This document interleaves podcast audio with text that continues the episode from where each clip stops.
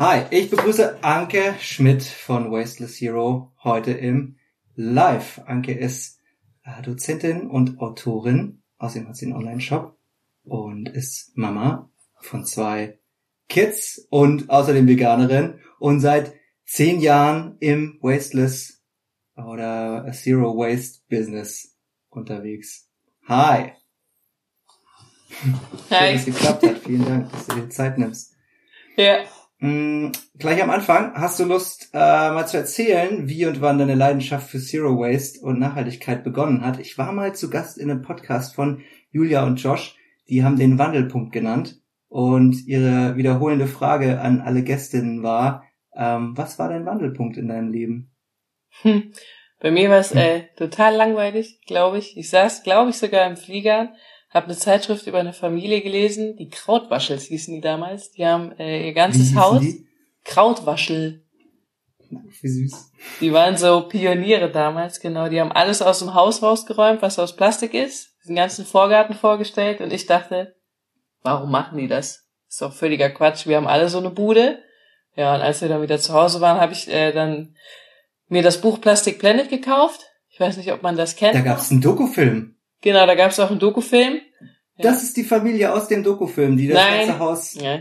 Ach so, Leider okay. nicht, aber genau. Und dann habe ich äh, angefangen, das zu lesen und nach den ersten zehn Seiten festgestellt, alter Vater, krass. okay, wir machen da auch was. Damals dachte ich allerdings auch, dass äh, plastikfrei Leben so das, das Beste wäre, was man für die Umwelt tun kann. Heute weiß ich es besser. Ja. Hast du das auch mal ausprobiert? Ähm, sämtliche Sachen aus deiner Wohnung raus, die aus Plastik sind nee. oder damals so? Nee, Wir wohnen in der Kölner Innenstadt. Wenn du das rausräumst, ist das dann halt auch weg. Dann ist alles weg. ja, genau. Aber auch vielleicht auch nicht schade drum. Also ja. bei manchen Sachen. Äh, was, was meinst du denn damit, dass es äh, damit nicht getan ist? Ähm, genau, also wir haben mit Plastikfrei wirklich angefangen, so die Klassiker, feste Seife anstatt Shampoo und vor 2013 haben wir angefangen, Ende 2013, da war es halt krass herausfordernd, weil da gab es online kaum was zu dem Thema, da war man noch so ein mhm. super, mhm. so eine super krasse Öko, wenn man das gemacht hat und alle haben gedacht, hm, ja. Und ähm, genau, nach und nach, ja, genau. nach und nach liest man sich mehr in das Thema ein und stellt dann fest, ah, okay, vielleicht machen wir doch lieber erstmal Ökostrom. Das dauert eine halbe mhm. Stunde. Plastikfrei Leben dauert ungefähr 80 Stunden. Oder wir essen vielleicht einfach mal anders. Das bringt dann auch deutlich mehr. Ähm, heute mittlerweile gibt es ja unfassbar viele Studien dazu. Die gab es halt auch 2013 nicht in der Hülle und Fülle und auch nicht so aufbereitet, dass man die einfach verstehen konnte. Ja, ja. genau. Hast du da viel Gegenwind bekommen von Freunden, Bekannten und Familie oder waren die, waren die eher so vorsichtig neugierig? Ich war eigentlich immer schon ein bisschen special, deshalb bin ich das gewohnt. Genau, und ich glaube, die meisten waren es auch gewohnt, dass wieder irgendwas Neues kommt so. Aber tatsächlich kam auch bei vielen Sachen Gegenwind, weil ich glaube ich auch so die Informationsbasis gefehlt hat. Und weil mhm. wir halt unser Leben verändert haben. Und wir wissen, glaube ich, alle selber, du wahrscheinlich auch, wenn man das eigene Leben verändert, ist das schon schwierig für einen selber. Und wenn dann noch die Menschen mitmachen sollen, die drumherum sind, dann äh, klappt das nicht so gut. Ja. Immer. Ja. Wie hast du denn angefangen? Also was hast, was hast du dann als erstes gemacht? Also klar, erstmal die super einfachen Sachen, dann äh, ja. feste Seife umgestellt äh, und solche Kleinigkeiten. Hast du da zum Beispiel äh, auch ganz schnell ein, zwei Tipps, was man noch machen kann? Der wichtigste Tipp ist eigentlich, wenn man äh, damit morgen anfangen will, dass man morgen mal guckt, was benutzt man überhaupt für Produkte, welche liegen noch im Schrank, welche benutze ich überhaupt und welche kaufe ich nur, weil ich im DM immer für 40 Euro einkaufen gehe und äh, mhm. die Hälfte davon landet nachher irgendwie halb verbraucht im Müll oder abgelaufen. Genau. Und der zweite Tipp ist, dass man überall anfangen sollte mit dem Thema plastikfrei oder Zero Waste, außer beim Einkauf von Lebensmitteln. Weil da ist der mhm. Punkt, wo es für die meisten scheitert. Hm, das wird schwierig dann, ne? Genau, ja. Ich auch schon ein paar gesehen, die äh, gesagt haben, die sind Zero Waste und kaufen aber äh, mit Waste und ent entpacken die dann im Laden noch schnell und dann. ja.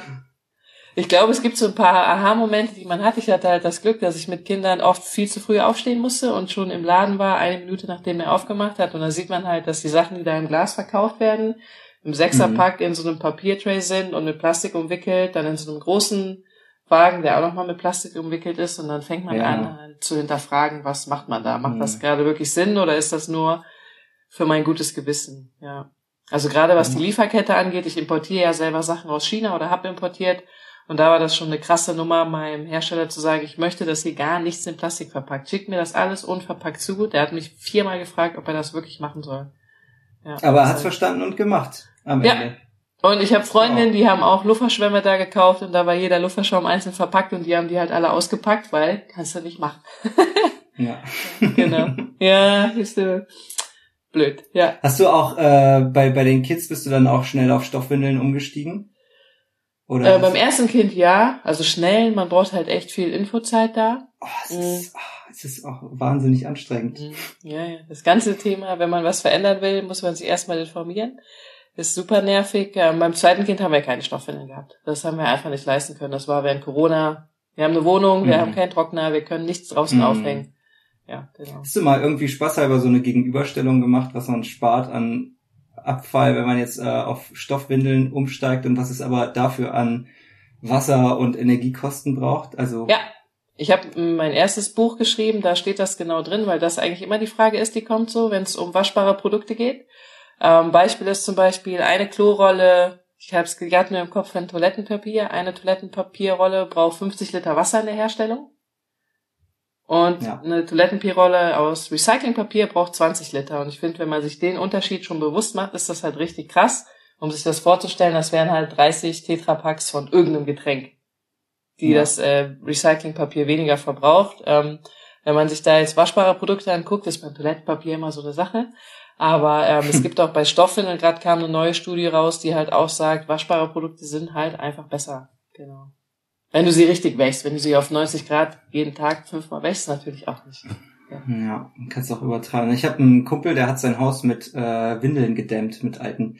Also Ach, natürlich nur die Pipi-Windeln, aber der hat die ja, getrocknet und hat dann ja. äh, das als Dämmstoff verwendet. Auch nicht schlecht. Ja. Kann man auch mal. Äh, du hast dann mit einem Blog hast du angefangen, oder? Ja, genau. Ja, ich war damals noch angestellt und deshalb habe ich das nur so ab und an nebenbei gemacht.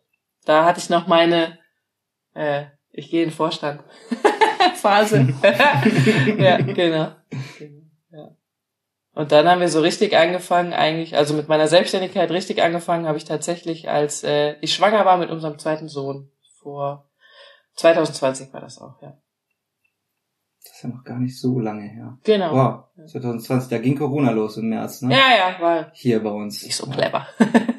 ah, naja. Egal. Ja, ja, stimmt, ja. mit der Selbstständigkeit. naja, ja, ja. Aber läuft, oder? Ja, genau. Also mein Content Creator Ding läuft, ja. Und Online-Shop machst du ja auch äh, eine ganze Menge, ne? Irgendwie an Produkten für Bad und Küche und Kurse. Ja, genau. Also die Kurse und sowas, die machen mir halt viel Spaß. Ich glaube, den Online-Shop so werde ich bald zumachen, weil es halt herausfordernd ist, als eine Person wirklich richtig nachhaltige Produkte so richtig zu finden. Da fehlt einfach die Kohle, um neue Technologien zu entwickeln. Mhm. Ja. ja, und der Versand und das Ganze ist natürlich auch. Ja, ja. Anspruchsvoll. Lass uns noch mal kurz einen Schritt zurückgehen. Ähm, kannst du Zero Waste äh, in ein paar Sätzen für Menschen erklären, die davon noch nie gehört haben? Ja, Zero Waste heißt ja eigentlich müllfrei leben das bezieht sich zum einen auf das eigene Leben, also auf das eigene Zuhause, dass ich gucke, dass ich meinen Alltag möglichst müllfrei mache, da wo es Sinn macht. Aber auch, dass ich mich weiter informiere und gucke, wo entsteht überhaupt der Müll und was passiert mit meinem Müll. Ähm, für unternehmerische Seite heißt das, dass man, wenn man Produkte herstellt, dass man guckt, dass man da Lieferketten möglichst müllfrei hat. Oder so kleine Beispiele, wenn ich jetzt, ähm, keine Ahnung, wenn ich jetzt Schokoriegel herstelle, und da fällt dann irgendwie die Erdnussschale ab, dass ich gucke, was kann man mit Erdnussschalen eigentlich noch machen, anstatt die in die Verbrennungsanlage zu werfen. Hm. Kompostieren zum Beispiel. Genau. Ja. Das ist so grob das Thema Zero Waste zusammengefasst, aber es heißt halt auch, dass man ähm, aus städtischer Sicht und aus Ländersicht halt viel macht, halt auch da Statistiken holt, wo fällt im Land viel Müll an, was können wir tun, wie können wir auch ähm, ja den Umschlag von Müll verbessern. Also mhm. hat auf allen Ebenen spielt das eigentlich eine Rolle. Der Trugschluss ist bei vielen oft, äh, dass man sagt, das ist Zero Waste heißt eigentlich nur, dass man das eigene Zuhause müllfrei macht, nur auf dem Wochenmarkt einkauft und im Unverpacktladen, aber das ist es halt nicht. Das ist halt der Anfang. Genau. Was hat da dann verschiedene Kreise? Ich habe mal gehört, Deutschland kauft Müll sogar dazu, damit sich die Verbrennungsanlagen äh, rentieren. ist ein sehr spannendes Thema. Ich war auch mit unserem einen Sohn schon bei der, ähm, bei den Müllverwertern und bei der Verbrennungsanlage und äh, da kriegt man immer ganz nette Infos so gesteckt, die man halt meistens nicht veröffentlichen darf, aber wo man dann merkt, hm. ah, okay, alles klar. Ja. ja. Und wahrscheinlich auch eins der, der größten oder der natürlichsten und direktesten Kreisläufe unseres, unseres menschlichen Lebens. Ähm, die Verwertung von Code ist natürlich auch äh, Abfall im, im weiteren Sinne, was leider keinen besonders guten Kreislauf oder keinen besonders geschlossenen Kreislauf hinlegt. Dadurch, dass wir das alles irgendwie wegspülen und am Ende landet es auch in der Verbrennungsanlage, ja, genau. wo es vorher aufwendig getrocknet werden muss und dann also das ist natürlich äh, absoluter, weiß nicht, Quatsch. Ich weiß noch nicht genau. Es gibt natürlich Trockentrenntoiletten, das ist natürlich super geil. Aber wie das in Städten gut möglich gemacht werden kann, ist natürlich auch nochmal eine, eine Frage. Hm. Auf dem Balkon, ja. Auf dem Balkon. da fällt ganz schön was an. Also ich habe mich damit richtig lange beschäftigt äh, und ja, da kann man kann man gar nicht so einfach schließen den Kreislauf. Also auf dem Land ist es relativ einfach, wenn es denn nicht so ein Tabuthema wäre ja. in der Stadt.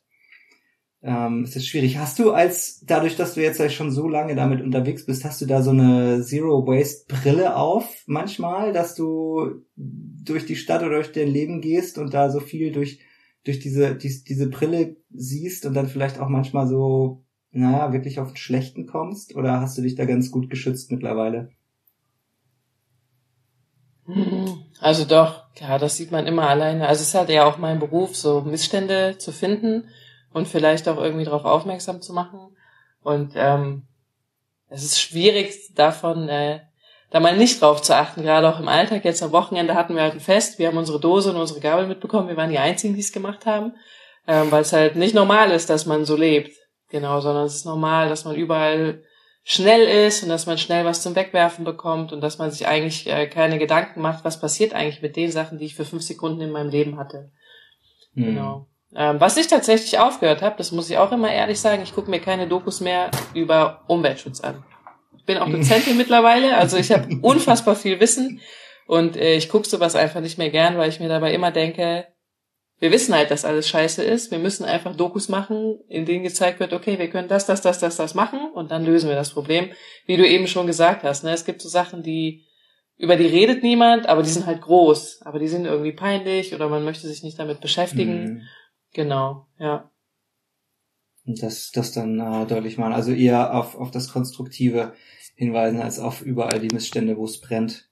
Ja. Mich interessiert halt voll, wie, wie schaffst du das in deinem Alltag? Also ich bin auch so, dass ich dann denke ich so, oh, auf jede Toilette, die ich, also jetzt übertrieben formuliert, ne, bei mir ist es nicht ganz so, aber auf jede Toilette, wo ich die, sehe ich dann, oh, das landet jetzt dann am Ende in der Verbrennungsanlage und dann komme ich eigentlich schon, obwohl ich recht erleichtert bin nach dem Toilettengang, wie gesagt, also ein bisschen übertrieben, aber äh, komme ich dann doch irgendwie mit einem, ma, Kacke irgendwie, komme ich dann so raus und denke mir, ah, und man geht ja viel auf die Toilette oder? Ich meine, also Abfall begegnet einem ja immer und überall. Mhm. Also wie schaffst, wie schaffst du das, trotzdem irgendwie konstruktiv und, und positiv zu bleiben in einer Welt, die, die eigentlich fast ausschließlich aus Abfall besteht?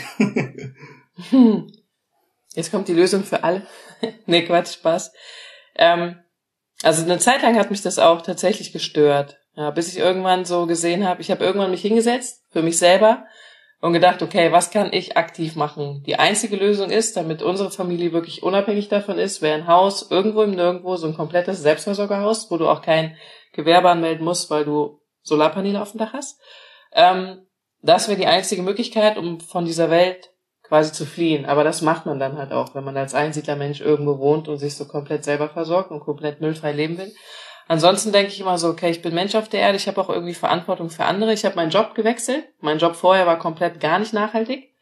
Ähm, also überhaupt nicht. Und jetzt habe ich Darf halt. Ich fragen, was du gemacht hast? Ja, ich habe ein, ein Corporate Startup aufgebaut und war da ähm, die Chefin. Also mit zwei anderen von einem 15-köpfigen Team. Wir haben Online-Kunst verkauft. Genau. Hm. Also gedruckt auf Leinwand, auf Handyhüllen. Hm. Schnelllebige hm. Produkte eigentlich. Hm, okay, genau, verstehe. Ja da habe ich mich halt auch schon dafür eingesetzt, dass wir Shirts aus Bio-Baumwolle verkaufen. Und ich dachte, boah, super, ich mache voll viel für die Umwelt. Und jetzt weiß ich, ah, okay. ja, genau. Also das habe ich gemacht. Ich gucke mir halt an, was habe ich gemacht. Und dann schaue ich mir an, wo kann ich wirklich was verändern. Da habe ich mich lange mit beschäftigt Mhm. und ich weiß, ich kann halt nicht verändern, dass wir hier immer noch keine Biomülltonne haben in der Wohngemeinschaft, weil das einfach nicht geht. Aber ich kann zum Beispiel wählen gehen und mich dafür einsetzen, dass halt Menschen gewählt werden, die vielleicht eher was für die Umwelt machen. Und ich kann äh, nicht mehr bei Menschen einkaufen, die halt gar nichts für die Umwelt machen. Und ich kann äh, viele auch beruhigen, die Angst haben oder die sich immer im Supermarkt aufregen. Was ich halt richtig verrückt finde, ist, wenn man nachhaltig lebt, also ich finde es nicht verrückt, ich kann es nachvollziehen, aber es macht das eigene Leben halt blöd und unspaßig, wenn man im Supermarkt jedes Mal denkt, oh, hier ist wieder alles verpackt und jetzt bringe ich nur Müll nach Hause. Also dieses Ärgern ist halt, bringt halt so einem selber nicht viel. Ja, Mhm. genau. Und wie, wie gehst du mit, mit Menschen um, die, mh, sagen wir mal, du vor zehn Jahren war oder sind? Äh, also wenn du jetzt sagst, natürlich, du hast dich dafür eingesetzt, dass äh, Bio-Baumwolle verwendet wird und dann hast du aber eben gesagt, ach, das ist ja eigentlich eigentlich ein, ein Tropfen auf einen heißen Stein so gesehen, ne? Aber jetzt äh, für die Entwicklung oder irgendwann gibt's ja in, in jedem in jedem Leben so einen nach Möglichkeit so einen Wandelpunkt. Ähm, und da ist es natürlich jetzt richtig krass, was du schon vorlegst oder was du mitbringst. Äh, und andere sind natürlich an einem ganz anderen Punkt. Ähm, was würdest du dir selber für einen Rat geben vor zehn Jahren? Äh, was meine? kündige, kündige sofort. Ich wollte schon früher Also kündigen, das, was du jetzt direkt. hast. Ja, genau, das heißt, also kündige wirklich die drei Jahre früher, die du eigentlich äh, wahrscheinlich eh kündigen wolltest. Genau. Und was ich aber auch ähm, mir wahrscheinlich jetzt, weil wirklich jetzt zehn Jahre her, gerne gesagt hätte, ähm, hör auf mit dem Plastikfreileben, fang mit was anderem an. Informier dich erstmal, was du wirklich tun kannst, damit dein Leben nachhaltiger ist, anstatt dass du Wochen darauf verschwendest, äh, wirklich schwierige Sachen zu machen und mach einfach die Sachen, die wirklich einfach sind. Für dich selber. Mhm. Ja.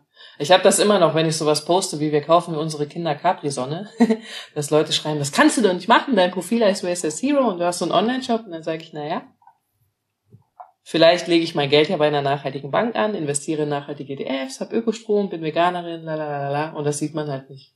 Ja. Hm. Das heißt, so eine, so eine Form von Kollateralschaden ist, ist okay. Ja, okay, nicht. Bei Kindern ist was anderes. Die können die Tragweite ihrer Entscheidung halt gar nicht abschätzen. Also als, Hm. ich glaube, auch als zehnjähriges Kind kannst du nicht verstehen, warum du dafür verantwortlich bist, wenn du ein T-Shirt dann hast, was von Kindern hergestellt wird. Das passt einfach nicht zusammen.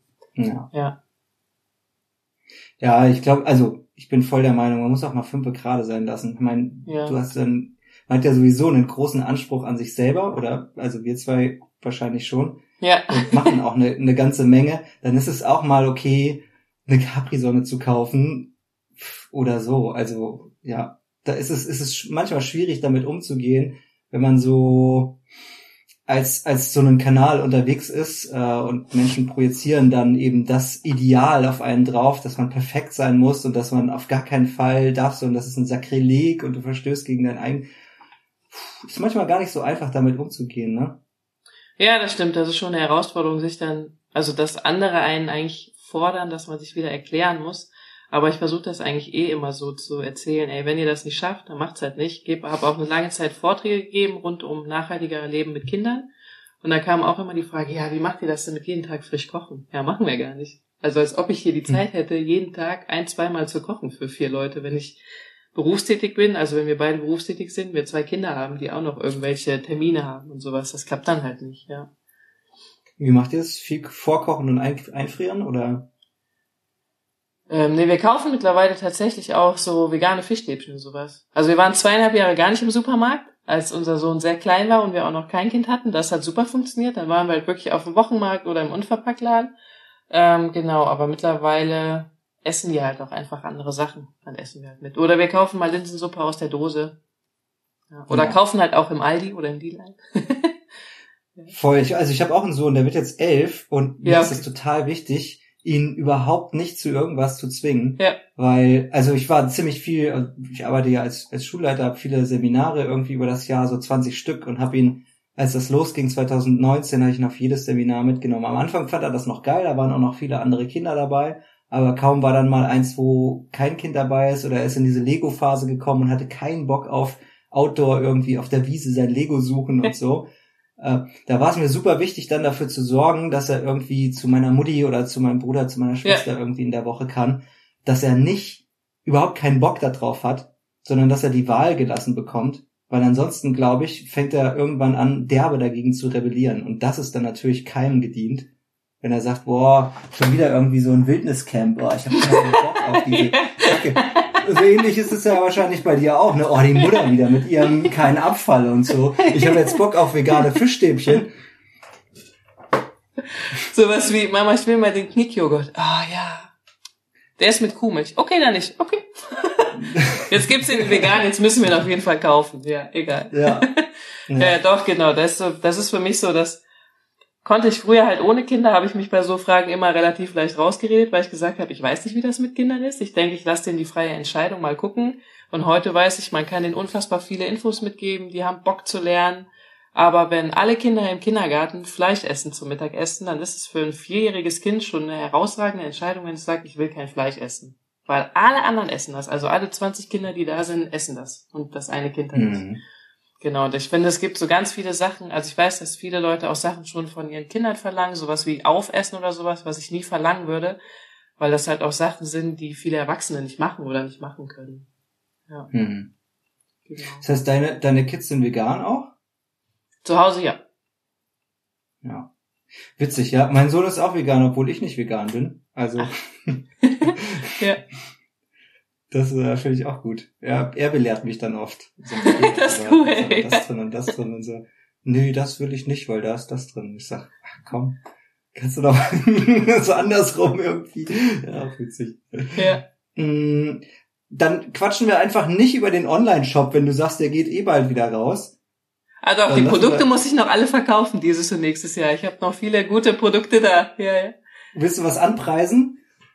Ja, es sind eigentlich so die klassischen Zero-Waste-Produkte. Rasierhobel, die wirklich lange halten. Periodenprodukte, waschbare Slip-Einlagen, das ist ein Produkt, wo ich sehr stolz drauf bin, was ich eigentlich unfassbar bekannt machen wollte. Wurde aber von der Höhlen der Löwen leider auch abgelehnt. Ähm, Oh. Genau. Ja, feste, ja, egal. Festes Shampoo und Seifen. Alles, was man eigentlich so, was man wirklich im Haushalt einfach umstellen kann, ohne dass man viel Arbeit hat. Und hast du ein Argument, warum man das bei dir kaufen sollte und nicht in dem Bioladen nebenan?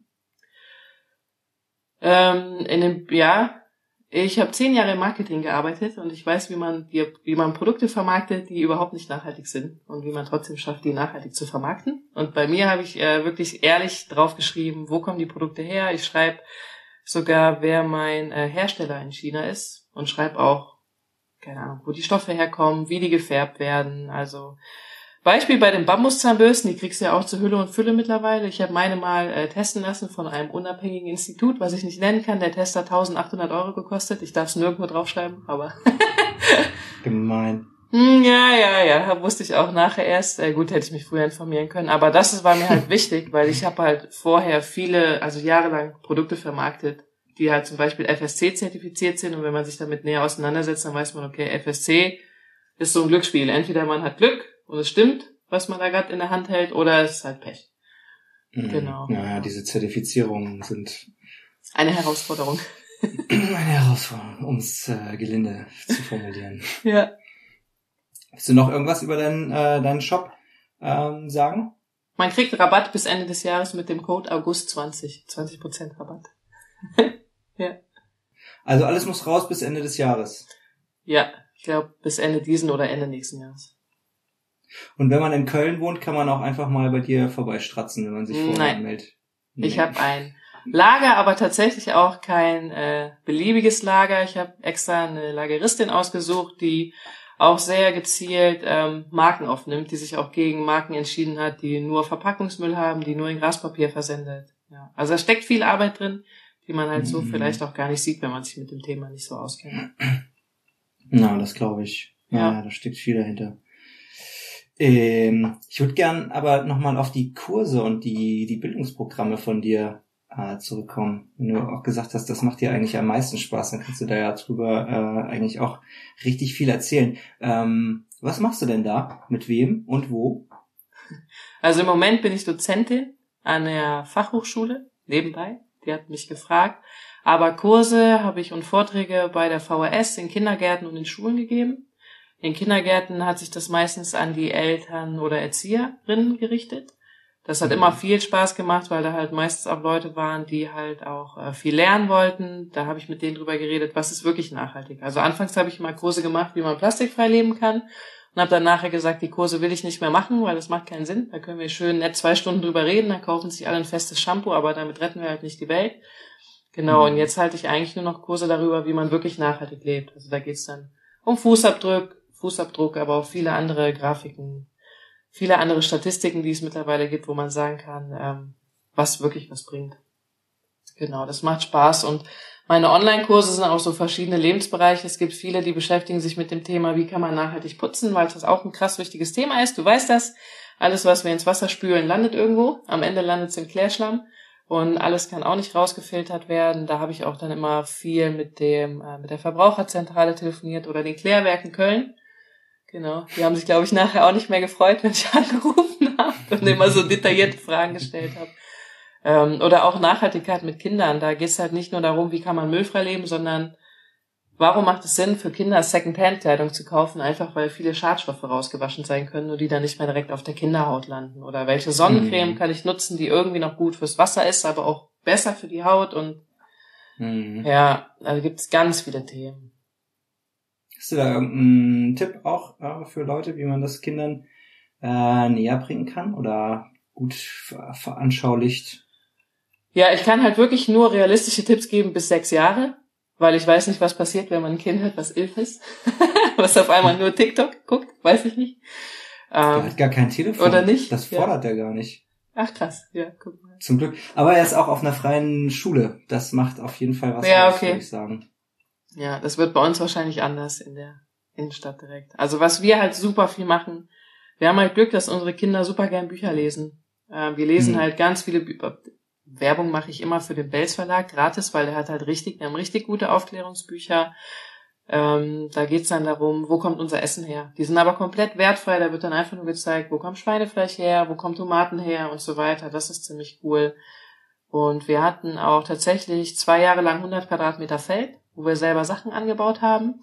Ähm, das fand ein Sohn so cool, dass er dieses Jahr schon bestimmt zehnmal gefragt hat, wollen wir das endlich nochmal machen. Aber 100 hm. Quadratmeter Feld zu bewirtschaften nebenbei, geht halt nicht.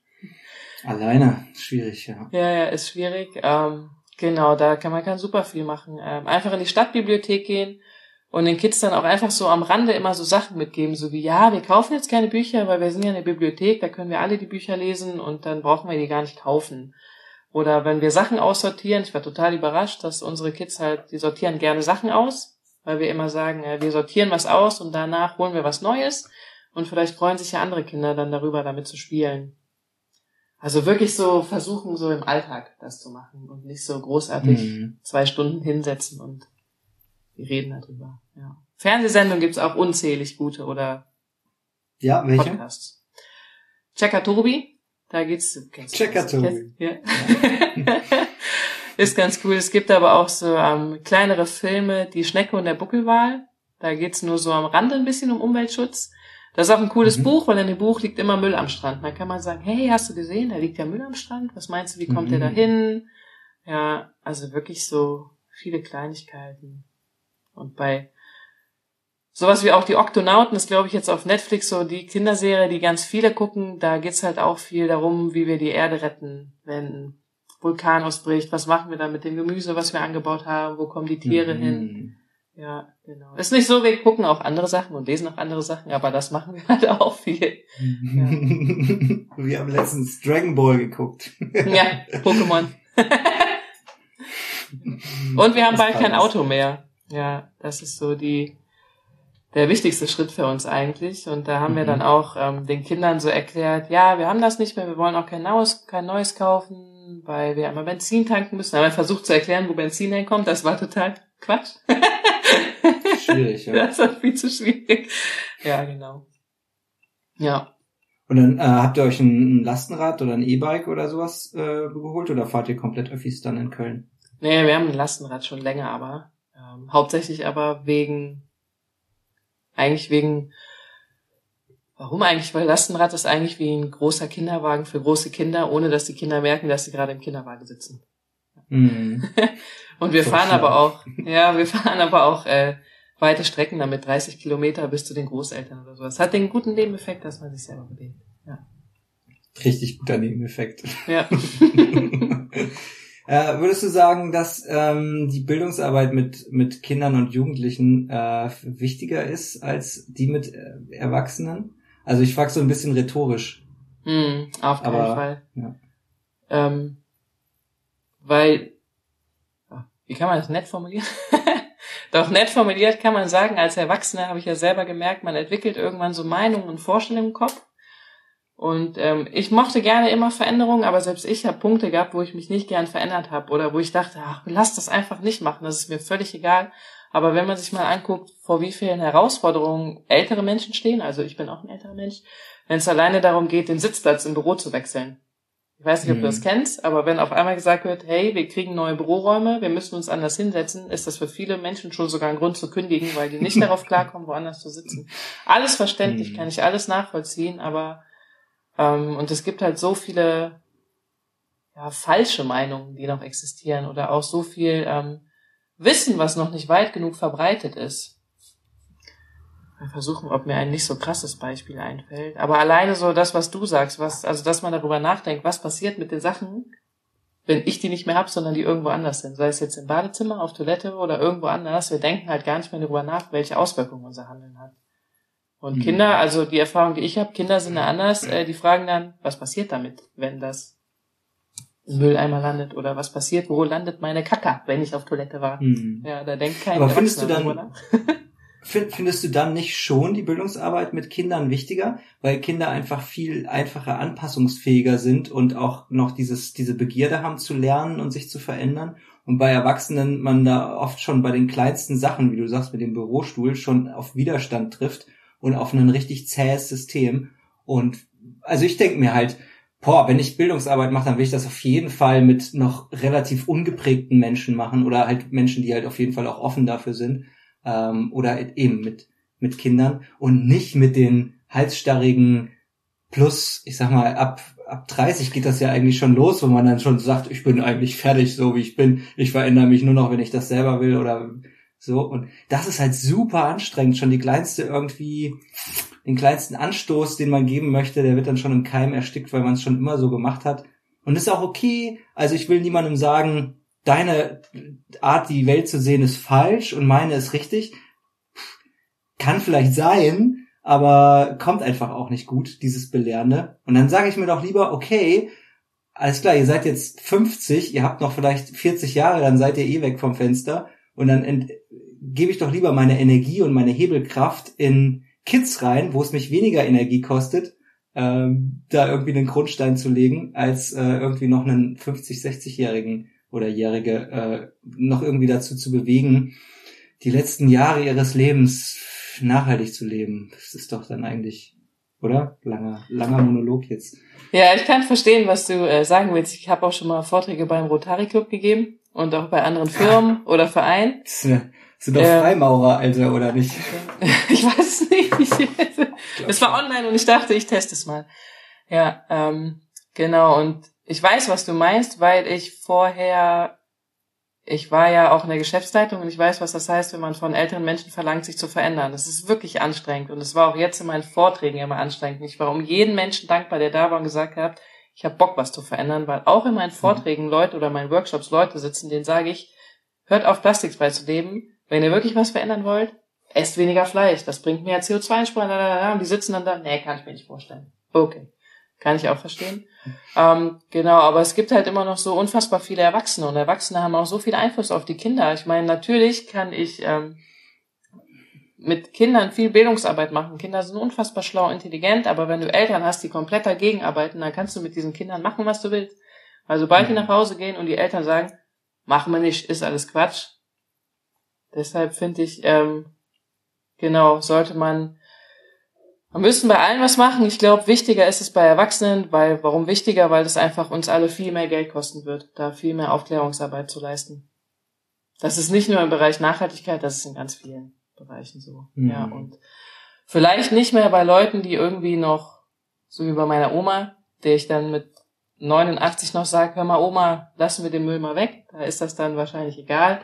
Aber ich glaube, dass man da auf jeden Fall auch noch lernen kann, wenn man 30 ist, 40, 50, 60, vielleicht sogar auch noch, wenn man 70 ist. Äh, mein Papa zum Beispiel, der gibt ja, jetzt an natürlich. Kinder Nachhilfe und äh, setzt sich für die Natur, wie nennt man das? Wenn man Flüsse wieder entgradigen will. Renaturierung. Renaturierung, danke. Genau. Ja. Und er ist jetzt 70. Also ich wollte damit gar nicht sagen, dass alle ab 30 halsstarrig sind und äh, ja ja schon klar. ja. Es ist, äh, ist nur ist nur einfach. Ich merke das ja an mir. Ich bin jetzt 33 und ich habe auch meine festen Meinungen. Und wenn mir jetzt jemand kommt und will mir irgendwas erzählen, was gegen völlig konträr gegen mein Weltbild ist, äh, dann sage ich auch erstmal Moment, Moment, glaube ich jetzt nicht. Ähm, ja, also, und da ist es bei Kindern einfach einfacher, ne, weil die das einfach stimmt, ja. äh, sagen, ach ja, warum? Aha, mhm, aha, und das selber erforschen wollen und dann noch nicht so, ja, so geprägt sind. Aber nichtsdestotrotz gibt's natürlich auch äh, fantastische Menschen ab 30, die bis ins betagte hohe Alter äh, sich einsetzen für ähm, ja für eine enkeltaugliche Zukunft, sage ich mal. Äh, und ansonsten kann man ja, wenn die Eltern nicht mitziehen, kann man ja immer noch auf die Pubertät hoffen, wo, wo die Kinder dann ganz arg rebellieren und sagen, hey, äh, ja, wie das zum Beispiel Friday, Fridays for Future ja. äh, machen zum Beispiel. Oder auch die äh, letzte Generation auf eine Art und Weise, die vielleicht selbst äh, manche von aus innerhalb der Blase äh, nicht gutheißen. Ähm, ja, aber es ist eine Aktionsform. Ähm, was über was wollen wir noch reden? Deine Medienpräsenz. Du bist äh, super präsent die letzten Jahre gewesen, oder? Bist auch äh, bist, äh, ab und zu aufgetreten hier und da. Hast eben gesagt, dass du auch äh, dich bei der Höhle des, der Löwen beworben hast. Ja, ich habe äh, viel versucht und äh, viel ausprobiert in den letzten Jahren. Genau. Corona hat so ein bisschen dazwischen geschossen, wie bei allen. genau. Ja, ich hatte auch einen eigenen Podcast, deshalb bin ich ganz äh, froh, dass du jetzt eine Folge machst. Ich habe meinen dann irgendwann aufgehört, aber ähm, das ist, glaube ich, so das Wichtigste, wenn man wirklich sich entscheidet, nachhaltiger zu leben, dass man sich irgendwie bewusst sein muss, dass man auch andere mitnimmt. Und wenn man andere mitnimmt und präsent ist in den Medien, dass man da auch viel äh, Gegenwind bekommt. Ich bin da jetzt relativ, also für meine Nische, Nachhaltigkeit ist immer noch eine Nische, bin ich relativ erfolgreich, was die ähm, Reichweite von Menschen angeht und den Austausch und die Diskussion. Also es gibt viele, die mir auch schreiben, ja krass, dass du das alles mal so genau checkst, da gucke ich bei dir vorbei und dann weiß ich genau, wenn ich einen Lidl gehe, brauche ich kein schlechtes Gewissen habe, ich gucke einfach ein bisschen, was kaufe ich und dann äh, überlege ich mir lieber, wenn ich ein neues Fahrrad brauche, ob ich das nicht gebraucht kaufen kann oder sowas. Das heißt, du hast dir auf jeden Fall auch schon als Ziel, also offensichtlich als Ziel gesetzt, das nicht nur für dich zu machen, sonst wärst du ja in dem Aussteigerhof irgendwo fernab ja, genau. jeglicher Zivilisation, sondern äh, wirklich auch ein Beispiel zu sein für, für andere und andere mitzunehmen. Und hast du nicht äh, letztens einen Post gehabt ähm, von einem, mit dem du, ich weiß gar nicht, wie, wie ihr zueinander steht, aber er meinte, nimm doch mal, formulier's doch mal so ähm, für Leute, die damit noch gar nicht in Berührung gekommen sind oder ähm, Leute, die davon noch nichts gehört haben. Das war jetzt letztens in deiner ja, man ist irgendwann äh, sehr verkopft, wenn man in dem Thema drin ist. Und ich äh, checke halt sehr genau auch Marken und Firmen, weil ich weiß, wo man die ganzen Daten findet. Ich weiß auch, wo man rausfindet, welche Firma wie viel Investitionskapital bekommen hat, welche Männer, Frauen oder andere Menschen dahinter stecken. Genau, das mache ich immer sehr detailliert und das liebe ich. Das ist mein Ding. auch äh, Studien mir anzugucken, coole Vergleiche zu machen, aber irgendwann stellt man dann fest, dass man viel zu äh, detailliert ist. Genau, und dass es halt viel, äh, viel breitere Infos braucht, um mehr Menschen mitzunehmen und nicht so zu gucken, okay, welche Kosmetikmarke für Gesichtscreme, für sensitive Haut kann man überhaupt noch kaufen, sondern eher zu sagen, okay, auf welche Siegel achtet man beim Einkauf und das halt einfach zu machen. Mhm. Die Message möglichst einfach zu halten dann, ne? Genau. Aber trotzdem auf Rückfragen auch wirklich kompetente Antworten geben zu können. ja. Man braucht einen großen Wissensschatz, ja. Und ich bin zum Beispiel für meine Dozentinnen-Tätigkeit super dankbar, weil die Studenten und Studentinnen mir da nochmal so ein bisschen die Augen geöffnet haben, weil ich da auch Sachen gesagt habe, wo die dann keine Fragen gestellt haben, nur fragende Gesichter waren und ich dachte, mhm. okay, da bist du wieder zu sehr im Detail, da kann wieder niemand folgen. Ja. Mhm. Genau. Ja, und Rückfragen sind natürlich dann auch super, um die eigenen, die, das, die eigene Fähigkeit als Dozentin irgendwie nochmal äh, rauszukriegen oder zu gucken, wo sind da noch äh, Lücken, wo sind da noch blinde Flecken. Ähm, auf welche Fragen habe ich jetzt noch keine Antwort? Äh, zwar ein bisschen peinlich in dem Moment, ähm, aber auch im Nachhinein gut und vielleicht auch gut zu sagen, hey, ich kann auch nicht alles wissen, da muss ich selber nochmal nachforschen. Ansonsten wird man da oft manchmal auf so ein Podest gehoben, was auch äh, sehr unangenehm sein kann. Äh, wie gehst du denn mit Kritik um, wenn jetzt, wenn du jetzt vor, vor einer Person in einer Bildungsveranstaltung sitzt und die Person sagt, das ist alles äh, Schwachsinn, was du erzählst, ich glaube da keinen Meter von oder das und das und das sind einfach falsche Aussagen oder also ja. Hast du da eine Strategie? Ich hatte die Situation bisher nur einmal, dass sie wirklich krass war, wo ich dann gesagt habe, wir können das gerne nach der Stunde weiter diskutieren, aber das bringt allen anderen einfach nichts. Ähm, genau. Ja, dann war die Person die ganze Zeit ruhig, hätte auch gehen können, wäre für mich auch voll okay gewesen. Da bin ich Hm. auch nicht so, ne? Wenn jemand das nicht hören will, ist das okay. Ähm, genau, das ist so meine Strategie, ähm, was dann. Das Problem ist halt, wie bei Menschen immer, wenn du mir sagst, Haarfarbe ist schlecht für deine Haare, benutze ich die trotzdem, weil ich gerne rote Haare habe. Da kannst du mir fünfmal sagen, dass ich davon vielleicht früher Krebs bekomme oder sonst irgendwas. Ähm, ich benutze sie weiter. Und das gleiche Problem ist ja auch, wenn wir mit Studium kommen. Ich glaube, die meisten haben diesen Film Schau nicht nach oben, heißt er Don't Look Up. Viele haben den wirklich Ja. gesehen und es ist einfach genau das, was dieser Film sagt. Du kannst mit 500 Studien kommen, die sagen, äh,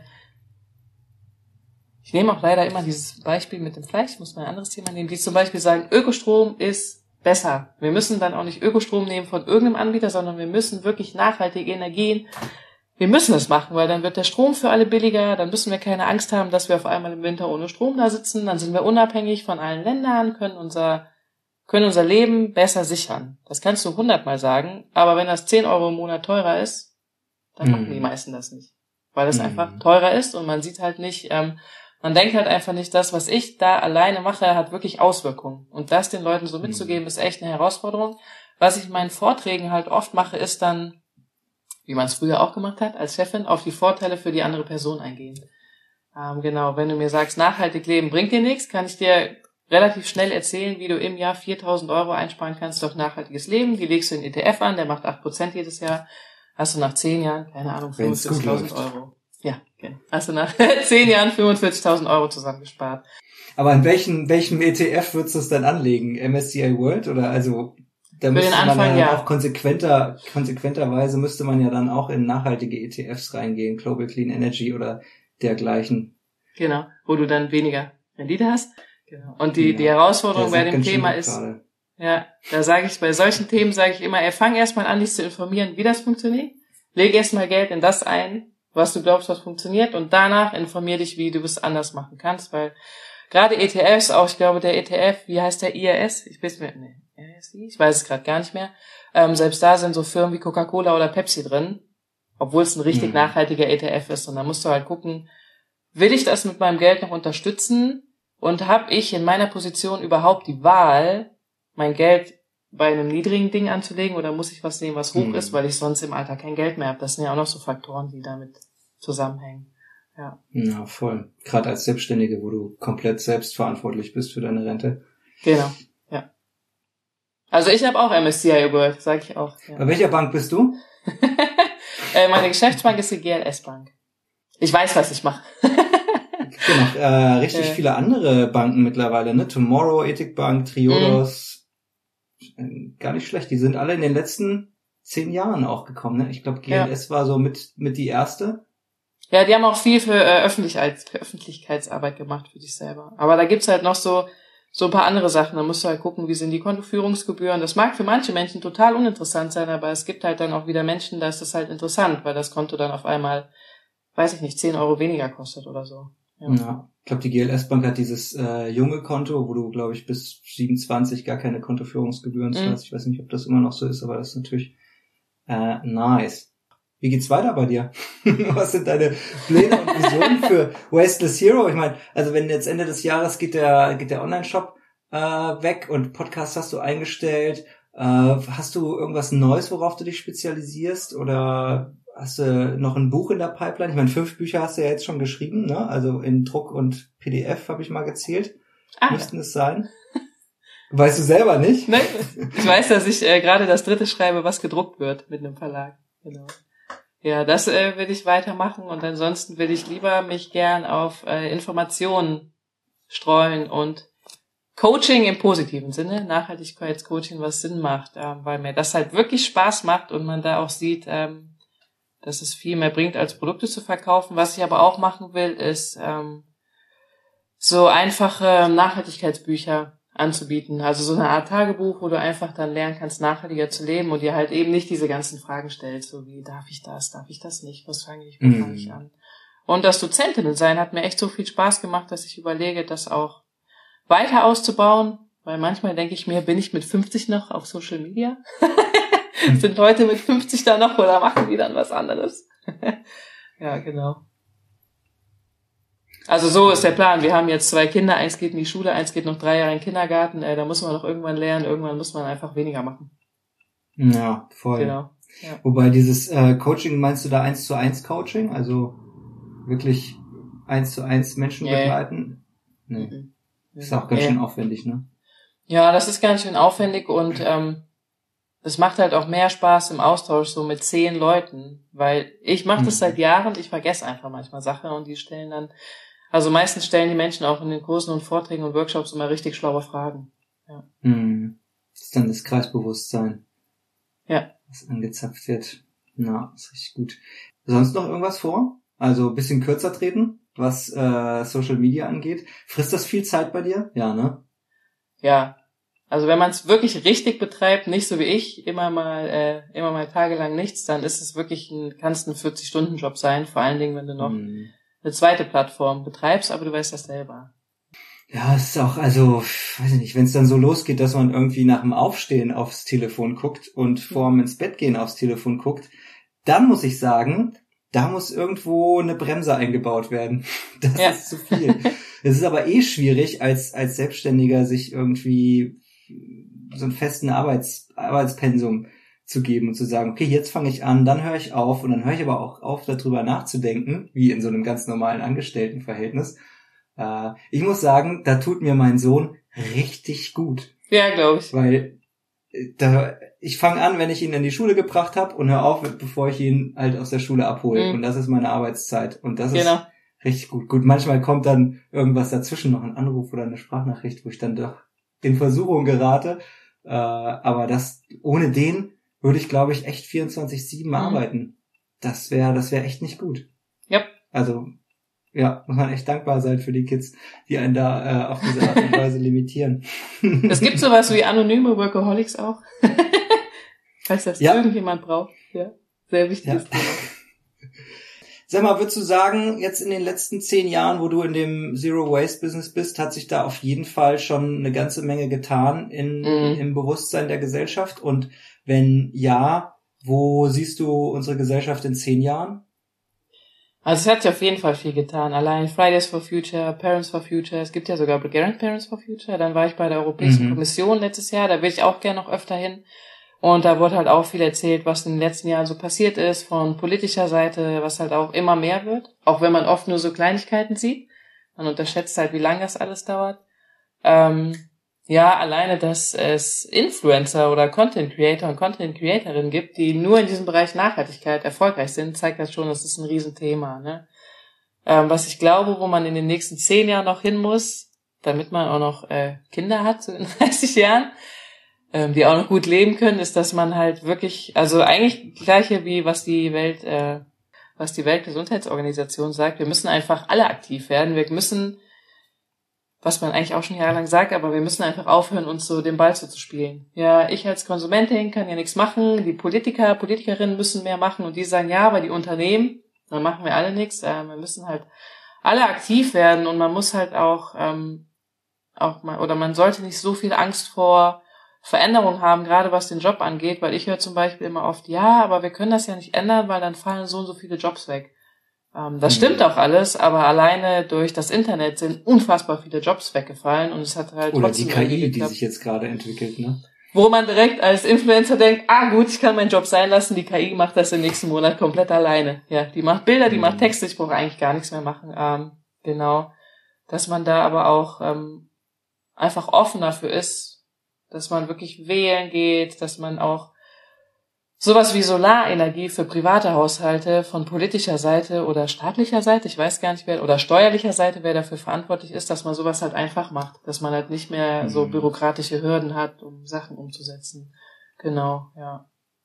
Cool wäre, wenn irgendwann alle äh, Länderpräsidenten und Präsidentinnen verstehen, dass wir in einer Welt leben und nicht in unterschiedlichen Ländern. Aber das wäre utopisch für die nächsten zehn Jahre. Ja, das kann vielleicht noch mal 500 Jahre dauern. Ja, ja, ja. Sag mal, also in Köln und seit zehn Jahren unterwegs, da müsstest du doch eigentlich auch Valentin Thurn kennen, oder? Der die Doku Taste the Waste gemacht hat damals und quasi den Grundstein auf, ich sag mal, westdeutscher Seite äh, für Foodsharing gelegt hat. In Berlin war das dann Raphael Fellmer zur gleichen Zeit.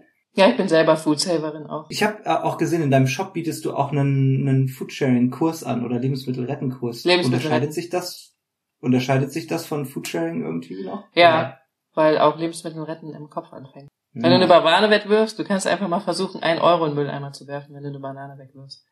Und da geht's aber auch um so Sachen wie, dass wir uns nicht zwingen sollten, das Essen aufzuessen, auch als Erwachsene nicht, und das unseren Kindern auch nicht auferlegen sollten, sondern dass wir halt wirklich gucken können, was können wir sinnvoll gegen Lebensmittelverschwendung machen.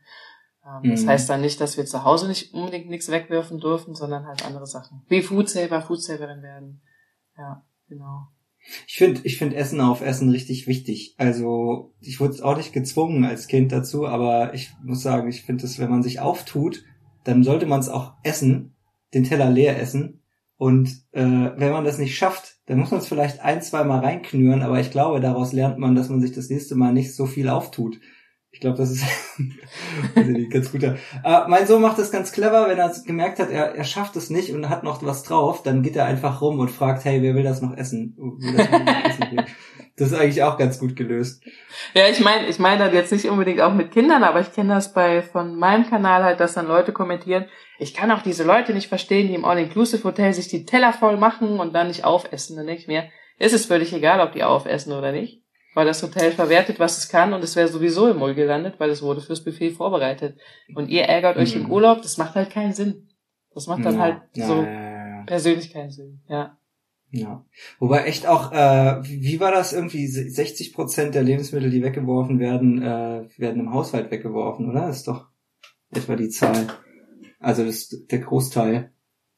Ich weiß nicht, ob 60 oder 59. Ich habe es jetzt genau andersrum im Kopf, dass der Großteil schon beim Anbau und beim Transport und beim Verkauf weggeworfen wird. Ich weiß es aber auch nicht. nee, da, also ich bin mir sicher, der Großteil ist im Privatverzehr. Okay.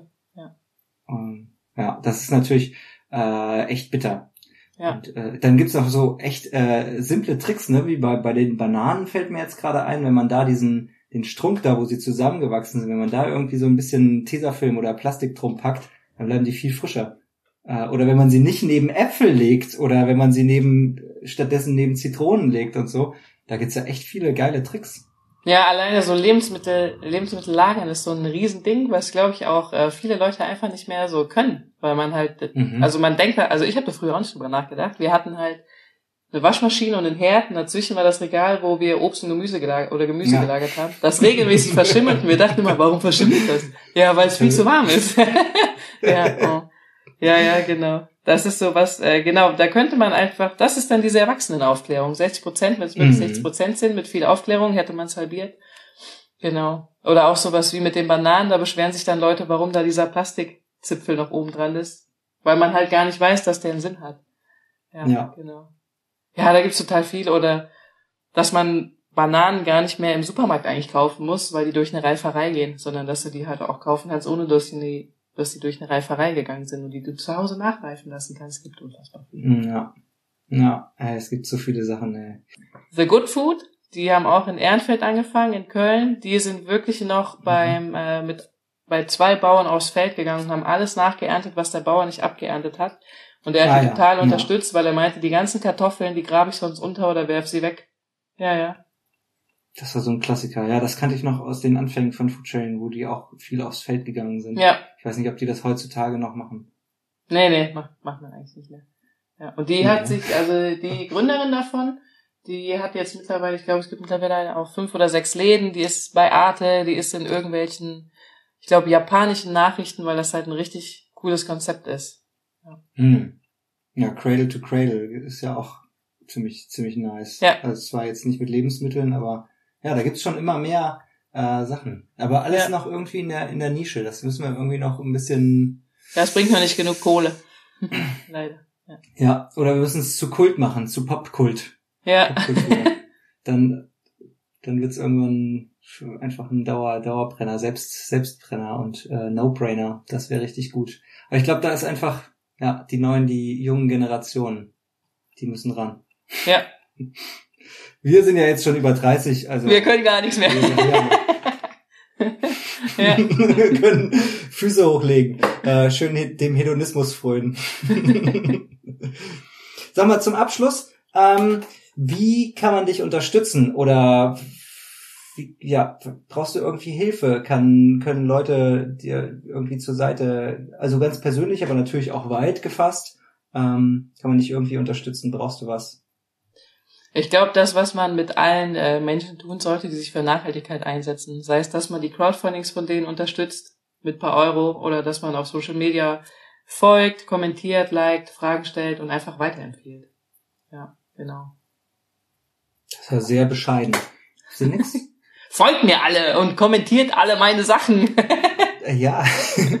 Oder wenn jetzt Leute aus Köln zugucken, sind nicht irgendwie, boah, ich will mal irgendwie mal Leute kennenlernen, mal mein Kind aus der Schule holen oder wenn jemand richtig gut Lastenrad reparieren kann oder ah, letztens ist mir irgendwas kaputt gegangen oder sowas. Wenn sich jemand im Bad gut auskennt, das wäre hilfreich. Ah ja, was brauchst du denn da? Äh, Unsere Spülung ist einfach kaputt und wir hatten schon zwei Aha. Badleute da, die kriegen es nicht repariert. Ja. Aber deshalb habe ich jetzt meine eigene, ein, mein eigenes Badezimmer, ist auch ganz nice. Ja. Wenn jemand äh, aus Köln das sieht und Lust hat, bei Anke mal vorbeizukommen und ihr einen Workshop zum Thema Spülung reparieren geben Ja. möchte, ähm, dann sehr gerne herzlich eingeladen. Kleines Repair-Café äh, bei Anke im Badezimmer. Ansonsten, hey, ich danke dir vielmals für diese schöne Stunde mit dir. Ich hoffe, wir bleiben im Kontakt und hören Ja. uns ab und zu nochmal wieder. Äh, wenn ich in Köln bin, sage ich auch mal Bescheid. Äh, Ja, gerne. Schreiner, aber äh, eine Spülung könnte ich vielleicht auch noch kriegen. Mein Lieblingsjob. Ja. äh, wieso? Wäre ich kein Internetmensch geworden, hätte ich das gemacht. Ah, wow. Ja. Hey, vielleicht hast du, hast du Bock, nachdem die KI dich ersetzt äh, im Social Media Mach Bereich, das, ja. könntest du ja auch noch äh, wirklich Fachkraft werden, was ja auch dringend und händeringend gesucht wird. ja, das Ein stimmt. sehr zukunftsfähiger Job. Ja, Äh, ich danke dir vielmals, Anke. Wünsche dir alles Gute.